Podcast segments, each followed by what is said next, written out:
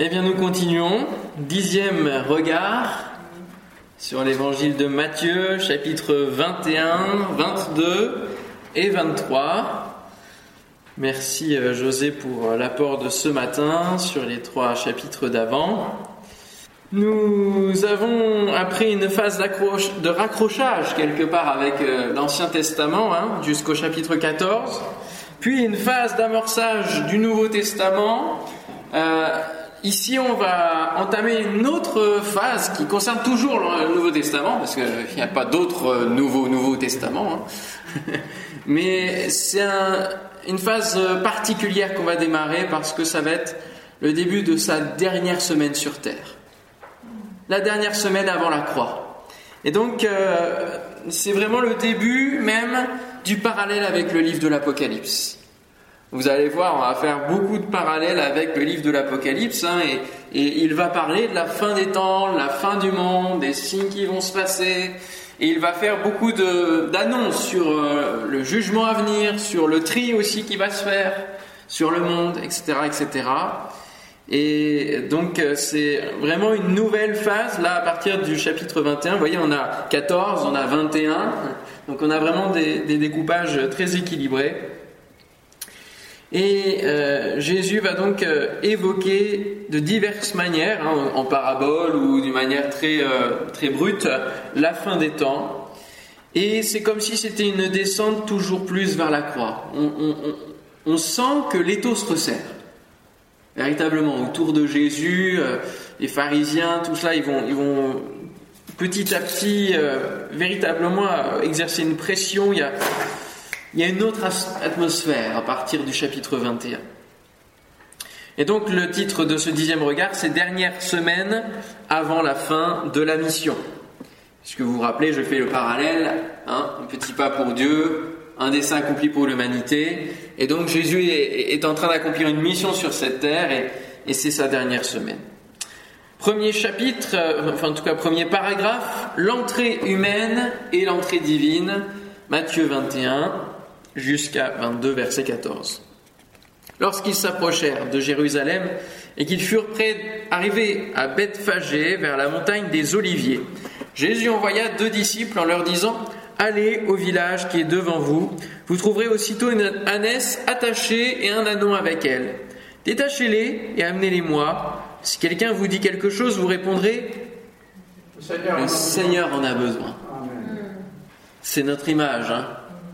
Nous sommes appelés finalement à, supporter, à porter Jésus-Christ dans nos cœurs, dans nos vies.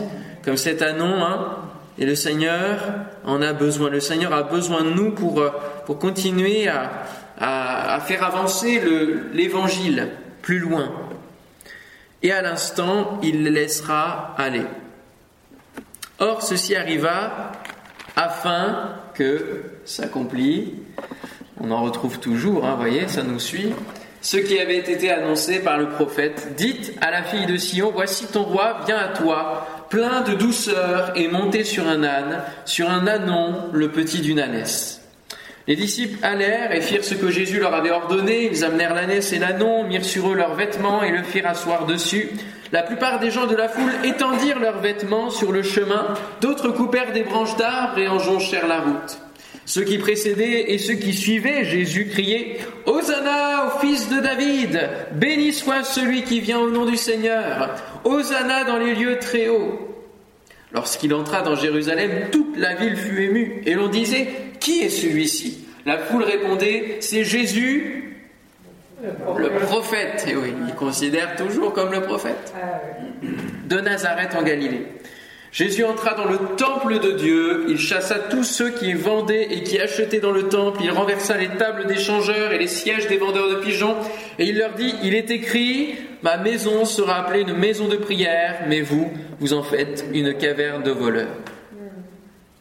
Des aveugles et des boiteux s'approchèrent de lui dans le temple et il les guérit. Mais les principaux sacrificateurs et les scribes furent indignés à la vue des choses merveilleuses qu'il avait faites.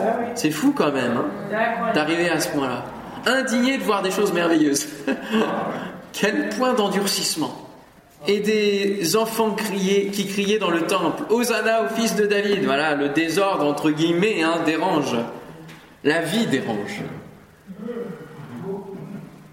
Ils lui dirent Entends-tu ce qu'ils disent? Oui, leur répondit Jésus. N'avez-vous jamais lu ces paroles? Tu as tiré des louanges de la bouche des enfants et de ceux qui sont à la mamelle? Et les ayant laissés, il sortit de la ville pour aller à Béthanie, où il passa la nuit.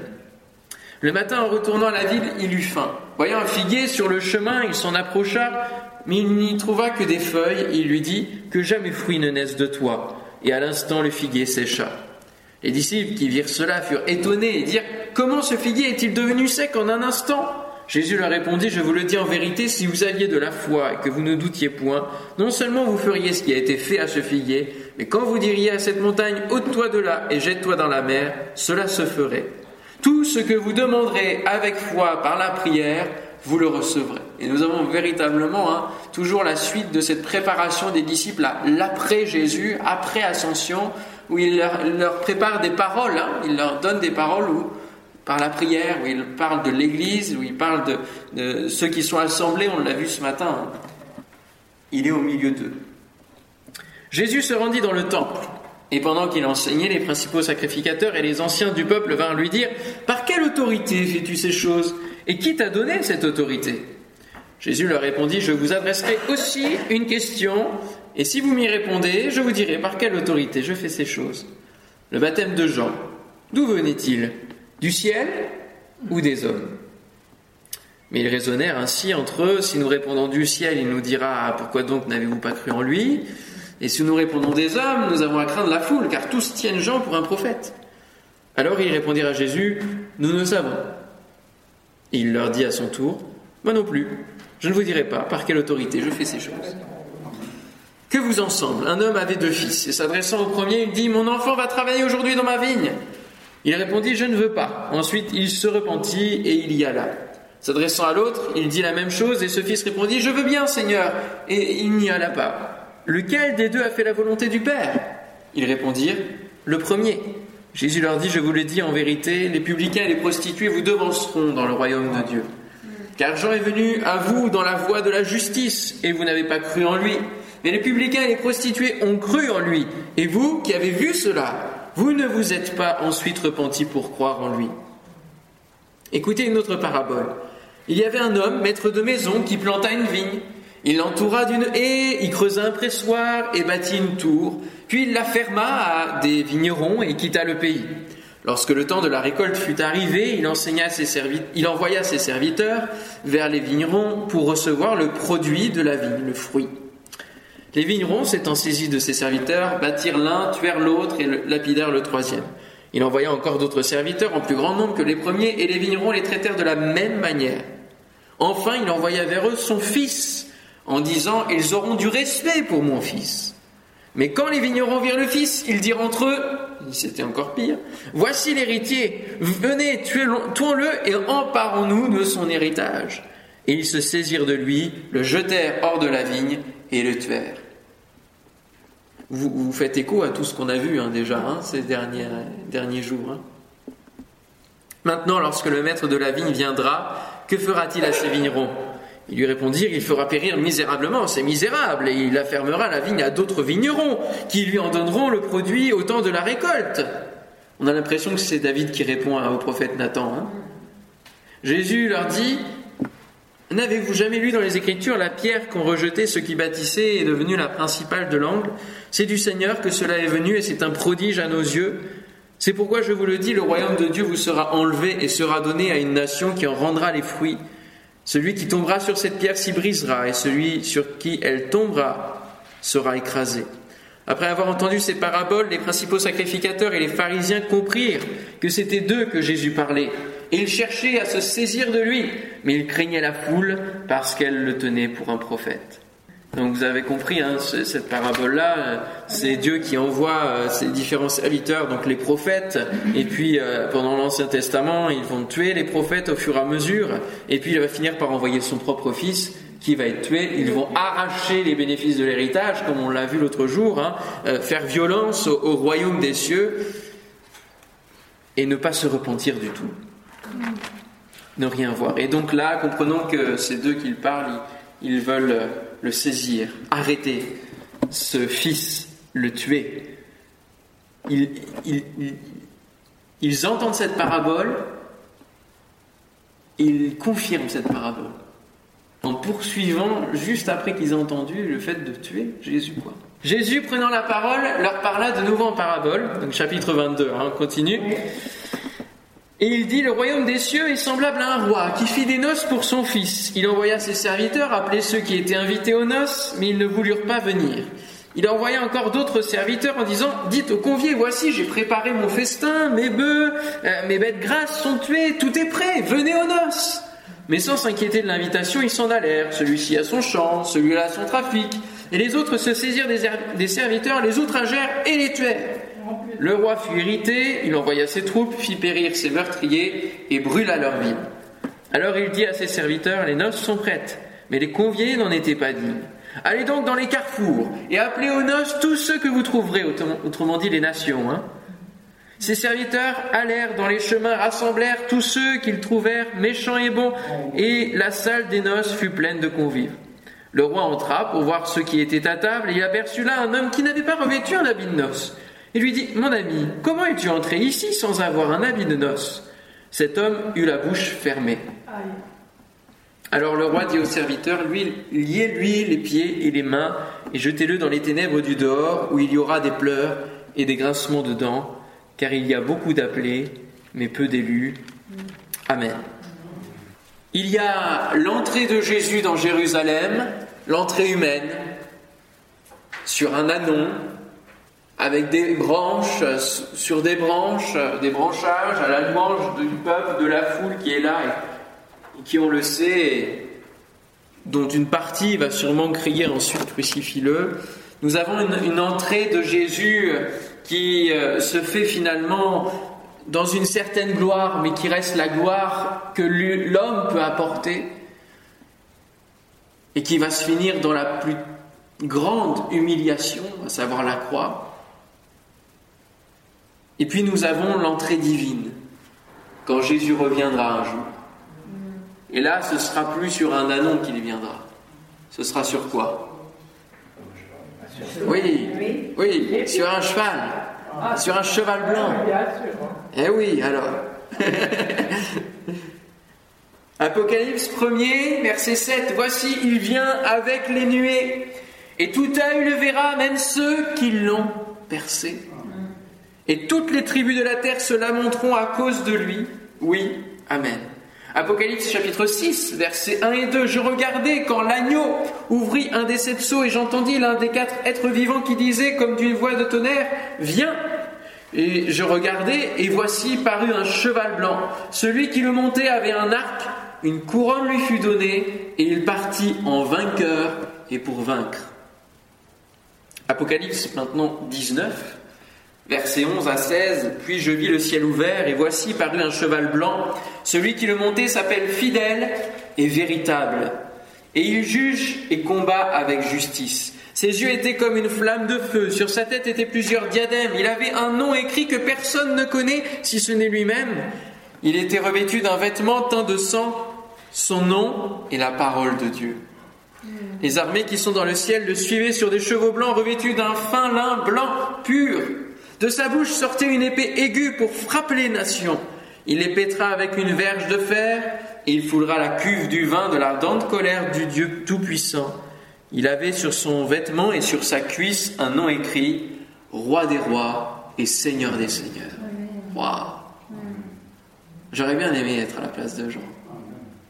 Bon, pas enfermé sur l'île de Patmos, hein, on est d'accord Mais avoir ces visions-là, c'est beau hein, d'être porteur d'une telle vision et, d'annonciation pour des siècles et des siècles pour garder l'espérance du retour de Christ.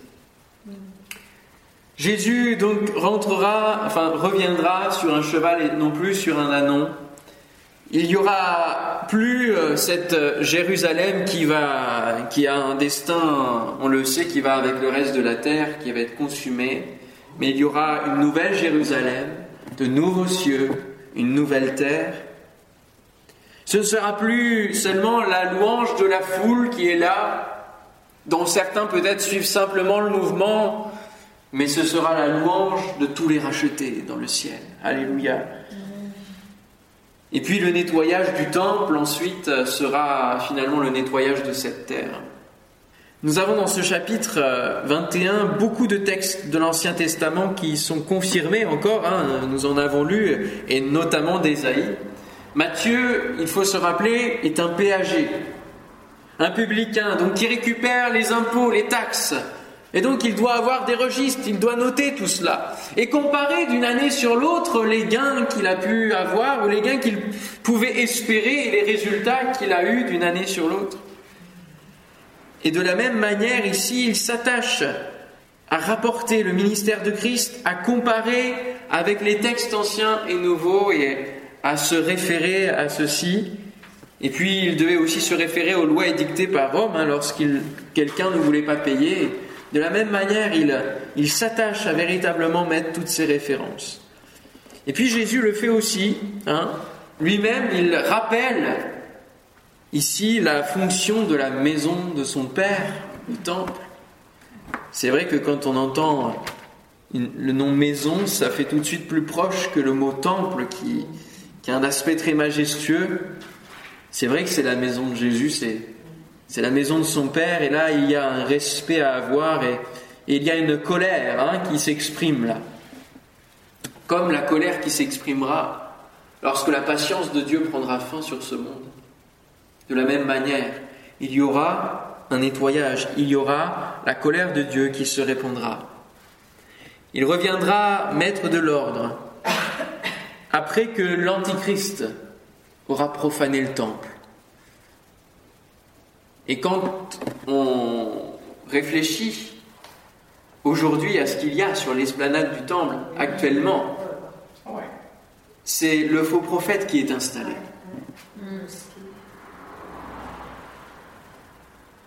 Bien sûr, le nettoyage dans le temple évoque aussi pour chacun d'entre nous le témoignage qu'il y a à faire régulièrement dans le temple que nous sommes, en tant que temple du Saint-Esprit. Et il ne faut pas que devant euh, le temple du Saint-Esprit, il y ait des marchandages, il y ait tout, des choses qui sont là depuis tant et tant d'années. Alors certes, oui, c'était pour les sacrifices. C'était les vendeurs de pigeons, les vendeurs pour, le, pour les sacrifices. Donc c'était lié au temple, quelque part. Mais ça n'avait rien à faire là. Ça ne devait pas être en premier lieu.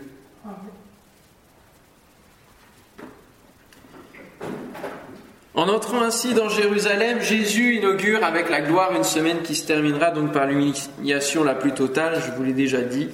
Lorsque Jésus reviendra dans sa gloire, ce sera pour juger. Et avec son Père, le juste juge, ils jugeront les fruits que nous aurons portés, telle l'image du figuier. Nous y voilà. Dont, on aurait, il aurait dû trouver des fruits. Hein. Il voulait trouver des fruits. Et finalement, au moment du jugement, c'est cela qu'il va faire avec chacun de nous. Quels sont les fruits de notre vie? Il devrait trouver des fruits sur le figuier que nous sommes. Va-t-il en trouver? C'est la question. L'apôtre Paul nous dit car personne ne peut poser un autre fondement que celui qui a été posé, savoir Jésus-Christ. Or, si quelqu'un bâtit sur ce fondement avec de l'or, de l'argent, des pierres précieuses, du bois, du foin, du chaume, l'œuvre de chacun sera manifestée, car le jour la fera connaître, parce qu'elle se révélera dans le feu, et le feu éprouvera ce qu'est l'œuvre de chacun. Si l'œuvre bâtie par quelqu'un sur le fondement subsiste, il recevra une récompense. Si l'œuvre de quelqu'un est consumée, il perdra sa récompense. Pour lui, il sera sauvé, mais comme au travers du feu.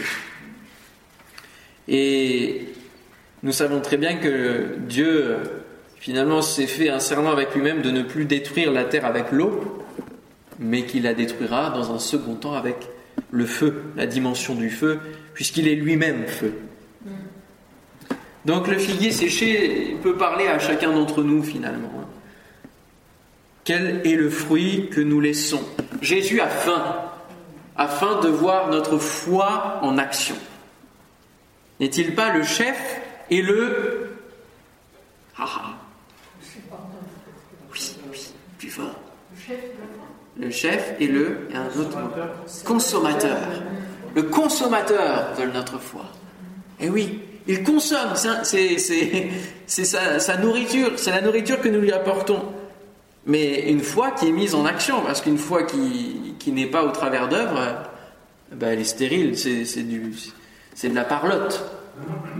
Il faut qu'elle soit exprimée au travers des œuvres. Et j'ai noté quelque chose ce matin par rapport à ce que José disait justement sur la foi et les œuvres, sur les chapitres d'avant. Je vous le dis parce que je trouvais ça intéressant. Matthieu 20, versets 1 à 16, sur la parabole des ouvriers qui viennent au fur et à mesure de la journée hein, et qui sont payés de la même manière. On voit que là, le salut n'est pas basé sur les œuvres, sur leur travail de la journée, mais il est basé sur le fait qu'il y a un contrat qui est unique, qui est fait avec chaque être humain, hein, qui est le même pour tous. Mais ça ne veut pas dire que nous ne devons rien faire. Ça veut dire que nous devons œuvrer dans la vie du Seigneur.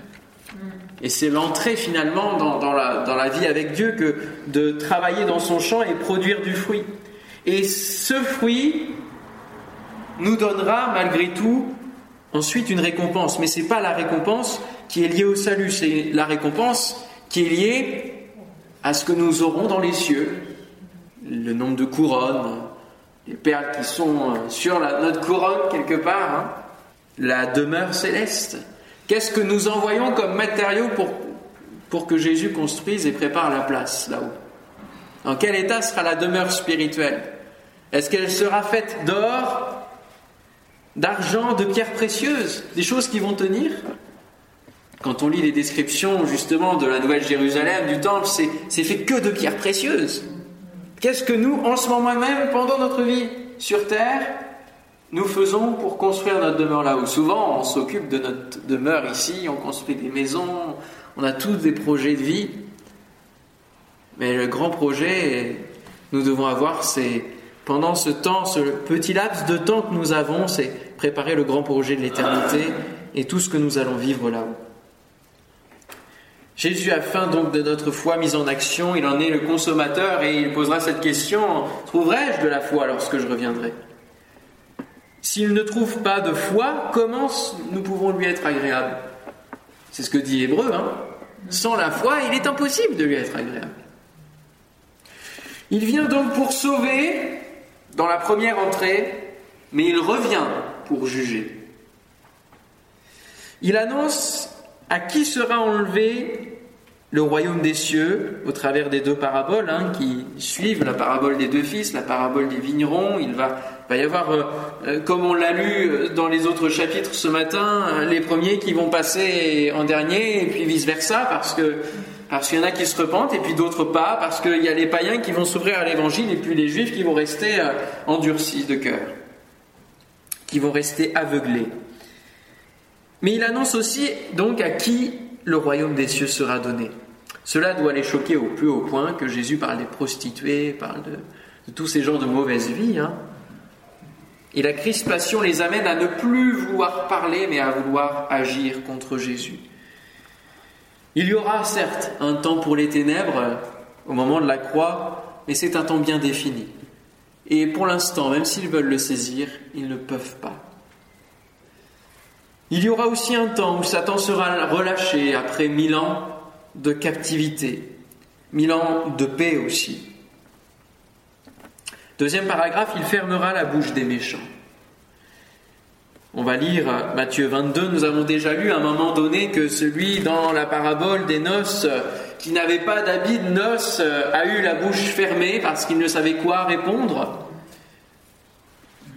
Et donc au verset 15, alors les pharisiens allèrent se consulter sur les moyens de surprendre Jésus par ses propres paroles.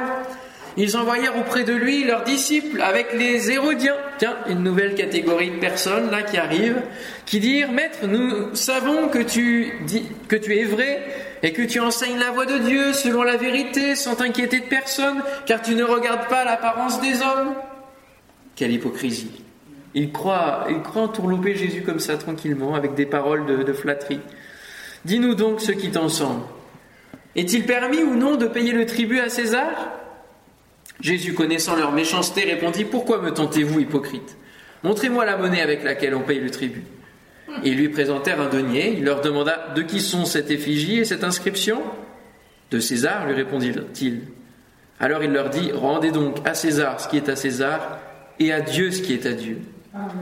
Étonnés de ce qu'ils entendaient, ils le quittèrent et s'en allèrent. Le même jour, les Sadducéens, qui disent qu'il n'y a point de résurrection, vinrent auprès de Jésus et lui firent cette question. Maître, Moïse a dit, si quelqu'un meurt sans enfant, son frère épousera sa veuve et suscitera une postérité à son frère. Or, il y avait parmi nous sept frères. Le premier se maria et mourut. Et comme il n'avait pas d'enfant, il laissa sa femme à son frère.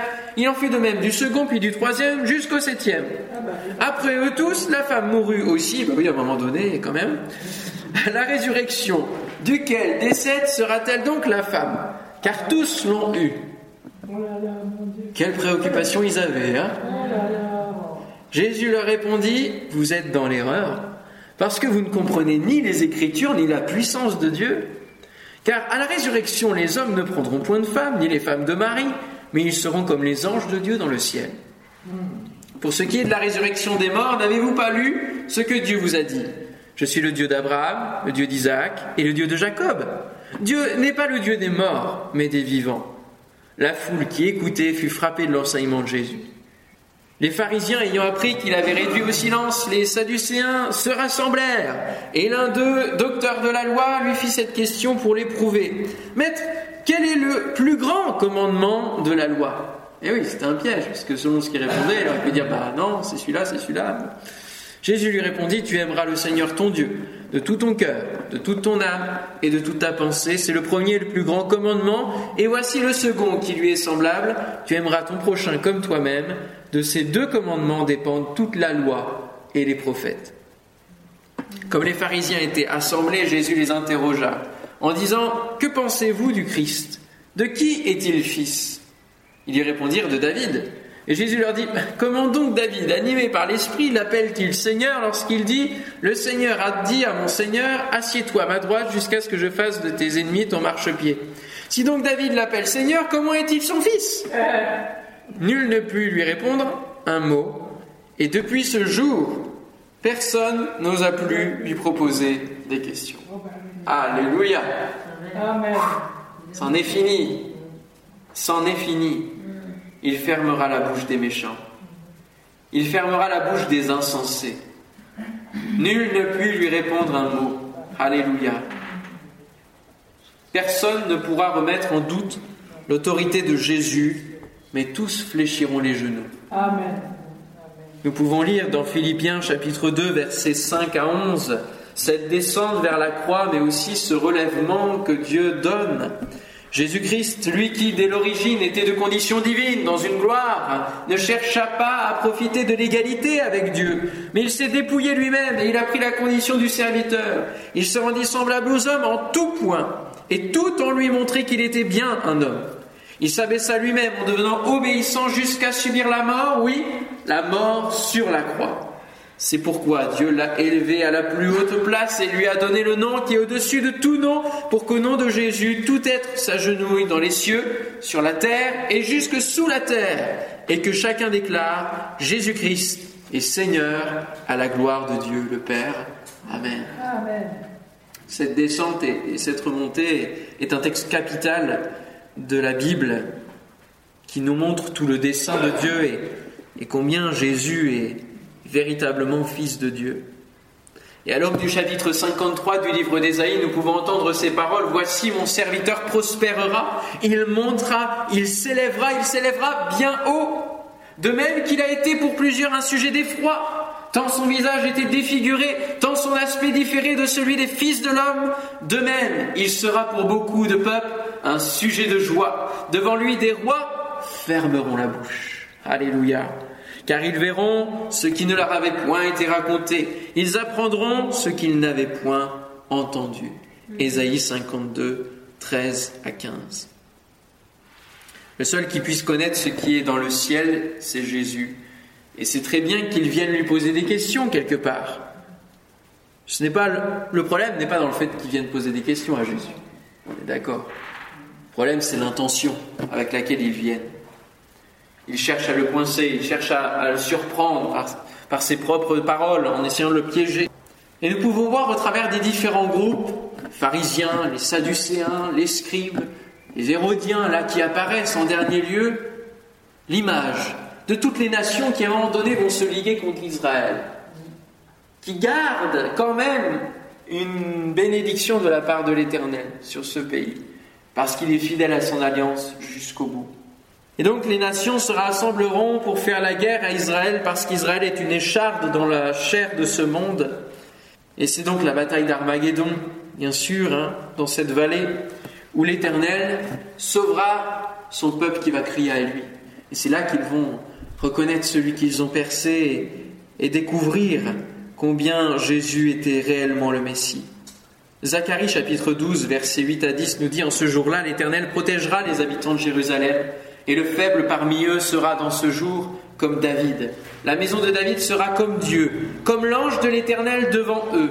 L'ange de l'Éternel qui est Christ. Hein.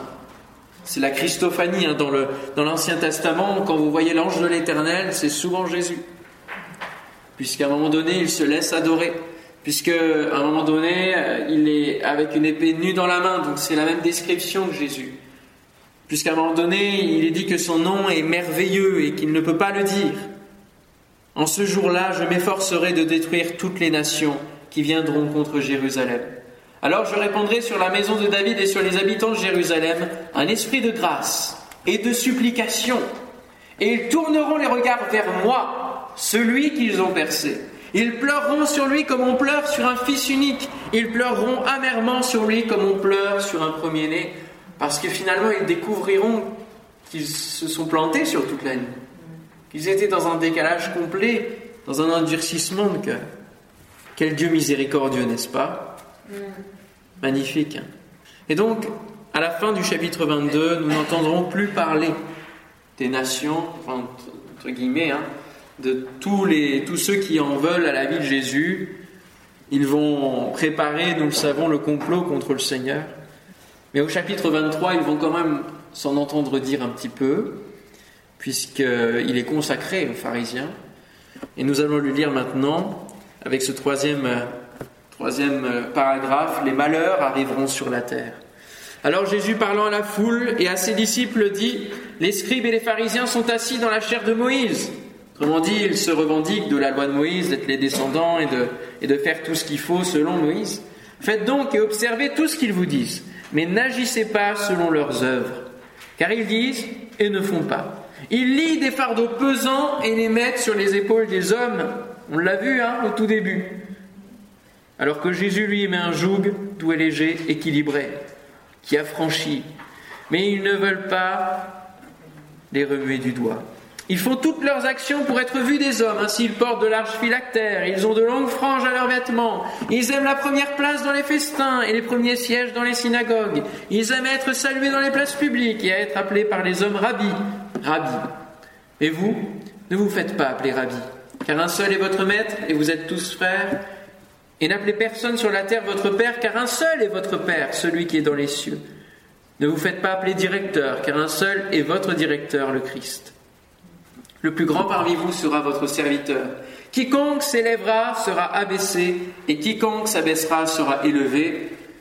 C'est la définition même de sa propre mission sur euh, terre. Malheur à vous, scribes et pharisiens hypocrites, parce que vous fermez aux hommes le royaume des cieux. Vous n'y entrez pas vous-même et vous n'y laissez pas entrer ceux qui veulent entrer. Malheur à vous, scribes et pharisiens hypocrites, parce que vous dévorez les maisons des veuves et que vous faites pour l'apparence de longues prières. À cause de cela, vous serez jugés plus sévèrement. Malheur à vous, scribes et pharisiens hypocrites, parce que vous courez la mer et la terre pour faire un prosélyte, et quand il l'est devenu, vous en faites un fils de la gêne deux fois plus que vous. Malheur à vous, conducteurs aveugles, qui dites si quelqu'un jure par le temple, ce n'est rien, mais si quelqu'un jure par l'or du temple, il est engagé insensé et aveugle, lequel est le plus grand, l'or ou le temple qui sanctifie l'or? Si quelqu'un, dites-vous encore, jure par l'autel, ce n'est rien, mais si quelqu'un jure par l'offrande qui est sur l'autel, il est engagé, aveugle. Lequel est le plus grand, l'offrande ou l'autel qui sanctifie l'offrande? Celui qui jure par l'autel, jure par l'autel et par tout ce qui est dessus. Celui qui jure par le temple, jure par le temple et par celui qui l'habite. Et celui qui jure par le ciel, jure par le trône de Dieu et par celui qui est assis. Malheur à vous, scribes pharisiens hypocrites, parce que vous payez la dîme de la menthe, de la nette et du cumin, tout le monde dit trois fois rien, et que vous laissez ce qui est plus important dans la loi, la justice, la miséricorde et la fidélité. C'est là ce qu'il fallait pratiquer sans négliger les autres choses. Conducteurs aveugles, qui coulaient le moucheron et qui avalaient le chameau. Malheurs à vous, scribes et pharisiens hypocrites, parce que vous nettoyez le dehors de la coupe et du plat, et qu'au-dedans ils sont pleins de rapines et d'intempérance. Pharisiens aveugles, nettoie premièrement l'intérieur de la coupe et du plat, afin que l'extérieur aussi devienne net.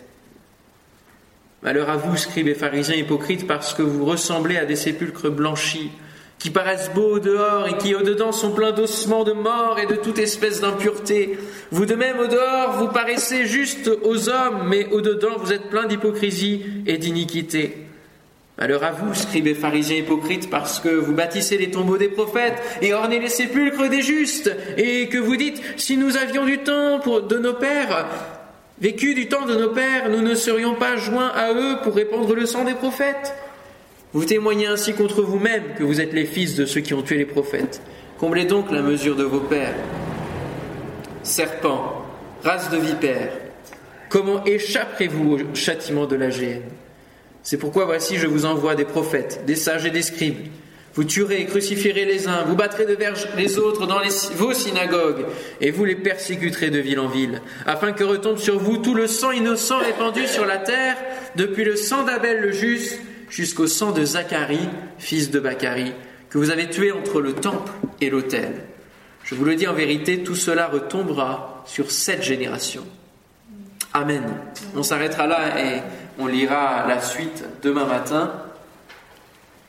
Ce chapitre vous rappelle-t-il quelque chose d'autre ailleurs? Cette série de malheurs, malheurs, malheurs. Allez, pour vous réveiller, pour éviter que vous plongiez.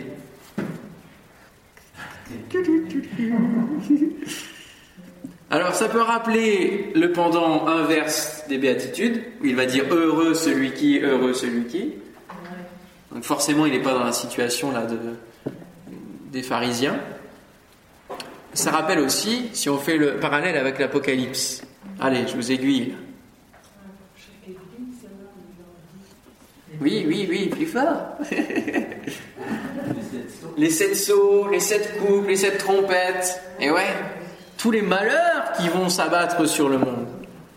Apocalypse 8, 13. Je regardais, j'entendis un aigle qui volait au milieu du ciel, disant d'une voix forte Malheur, malheur, malheur aux habitants de la terre, à cause des autres sons de la trompette des trois anges qui vont sonner. Eh oui, les fléaux, les coupes de la colère divine qui vont s'abattre sur le monde, sur tous ceux qui n'ont pas voulu s'accrocher au royaume des cieux, suivre Jésus-Christ. Les sept reproches, c'est quoi? C'est ils font barrage par leur enseignement et par leur autorité. Ils dépouillent les gens sur une base spirituelle. Ils asservissent et manipulent les gens. Ils appuient sur la tradition et annulent le commandement divin. Ils donnent les plus petites offrandes pour s'offrir une conscience. Ils travaillent l'apparence mais sont pourris à l'intérieur. Ils redorent leur réputation en honorant les prophètes que leurs pères ont tués et qu'ils tuent encore. Et puis ils sont attachés aussi à l'argent, hein. l'or du temple, l'offrande sur l'autel, etc. Il est vrai que on pourrait dire bon ça c'est les pharisiens, ça peut correspondre aussi aux nations, à tous ceux qui ne croient pas, donc c'est pas les chrétiens.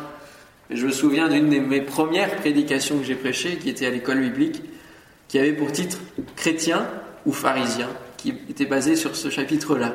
Donc c'est un écho particulier ce chapitre pour moi parce que euh, c'était le tout début de, mon ministère, enfin les premières prédications et, et c'était déjà assez fort comme message que j'apportais, ça, ça a un peu voilà, crispé.